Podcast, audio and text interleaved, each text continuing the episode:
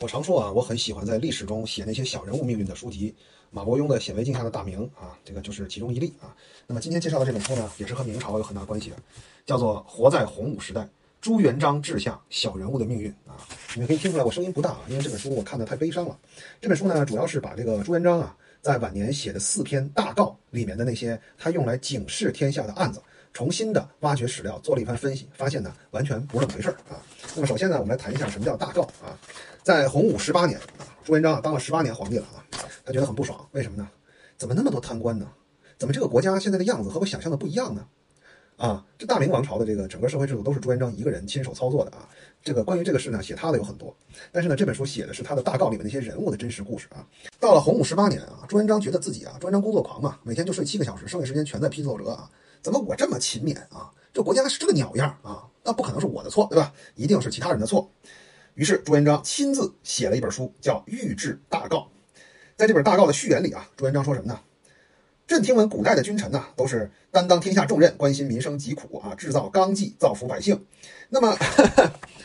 为什么我这么努力啊？官员办理政务总是私心胜过公心，贪赃枉法层出不穷，最后导致一堆冤案啊！前一批前一批被杀者的尸体还没清理干净，后一批死刑犯又送到了刑场，到底是怎么回事呢？到底是我有问题？还是这个前朝的这个文化影响太深，是吧？当然呢，前一句肯定是客气啊，他才不觉得他有问题啊，其实就是他的问题。问题很简单，就是他给官员开的工资太低了啊。这个呢，在张宏杰的《简读中国史》的下册里面啊，有详细的论述，我就不赘述了。当然了，朱元璋就是客气一下啊，他的意思就是那肯定不是我的问题，我也不好意思说呢，就是你们的问题，那一定呢还是前一朝的这个腐败之风啊太盛。虽然我制定了大明律啊，我觉得呢这十几年你们也没学明白，那我就再亲自专门对大明律里面的一些这个执行啊，具体执行和案件做一个详细解释，就写了个御制大啊。这个御制大告呢，通篇就是告诉你一件事儿，就是官员都不行啊，不行怎么办？不行都给我死啊！那么到了洪武十九年的时候呢，朱元璋觉得还是不对劲，怎么我这个大告发下去以后啊，这个帝国还是不对味儿呢？我觉得官员啊，我已经对他们很严厉了啊，那看来啊，还是老百姓不行。哎，写了一篇叫什么《御制大告续编》啊。这一篇啊，总写的就是什么？就是这一届百姓不行，都是刁民啊，根本不能理解我这个朱元璋为你们好的这个良苦用心啊，这都是刁民啊。然后呢，到了这个洪武的二十年啊，二月，朱元璋发布了御制大告三编啊。这老头啊，觉得还是不行，我都这么努力的给你们把这个案件的这个实力都给你写上去了，怎么你们还不懂得良苦用心呢？看来啊，这个不但当官的不行，老百姓也不行，你们都不行啊，都不行，什么意思呢？就只有我行是吧？啊，你们全国人对不起我一个啊。最后呢，到了洪武二十年的十二月啊，出了大告最终篇，叫大告武臣，什么意思？写给武将的。哎，就是前面我光照顾这个文化人和这个平民了啊，忘了管理军队了啊。你们这帮人也不是什么好鸟，哎，而且呢，我照顾到你们没有文化，我这篇啊还专门用口语告诉你们，省得以后啊，你们每次这个犯了法呀，你们告诉我说啊，你们不识字，哎，我用口语告诉你们，说这大告四篇啊，核心内容就是四点。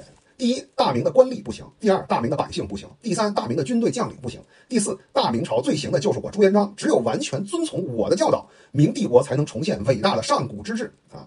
那么，这位自命雄才的皇帝回避了一个最重要的问题：为什么在他创建的大明朝里，人人都不行，只有他行？太对了啊！我就喜欢这样的书，厚厚的一本书啊，把朱元璋大告里面的那些案件，摘出了十二个具体的案件来具体分析，到底是朱元璋错了，还是全国人民错了啊？那么最后呢，作者写了一段话啊，我特别喜欢，我觉得这我一定要推这本书。作者说呀，四篇大告反反复复号召强迫民众互相举报，但是最后呢，没有写到举报者这个群体的命运信息。这些举报完别人拿到朝廷奖赏的人，还能继续在乡里生活吗？左邻右舍如何看待他们呢？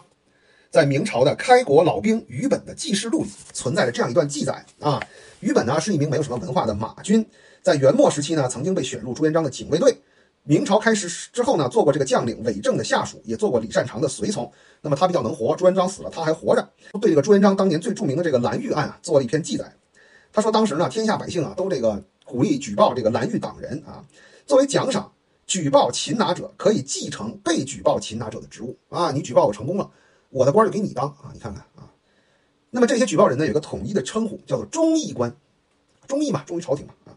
他们的行为呢，曾被编成小册子，叫《忠义录》，在全军发行。于本说，没过几年，这些踩着别人尸体爬上来的忠义官，就全被朱元璋给杀了。我很欣赏把这段话写在最后的这个作者。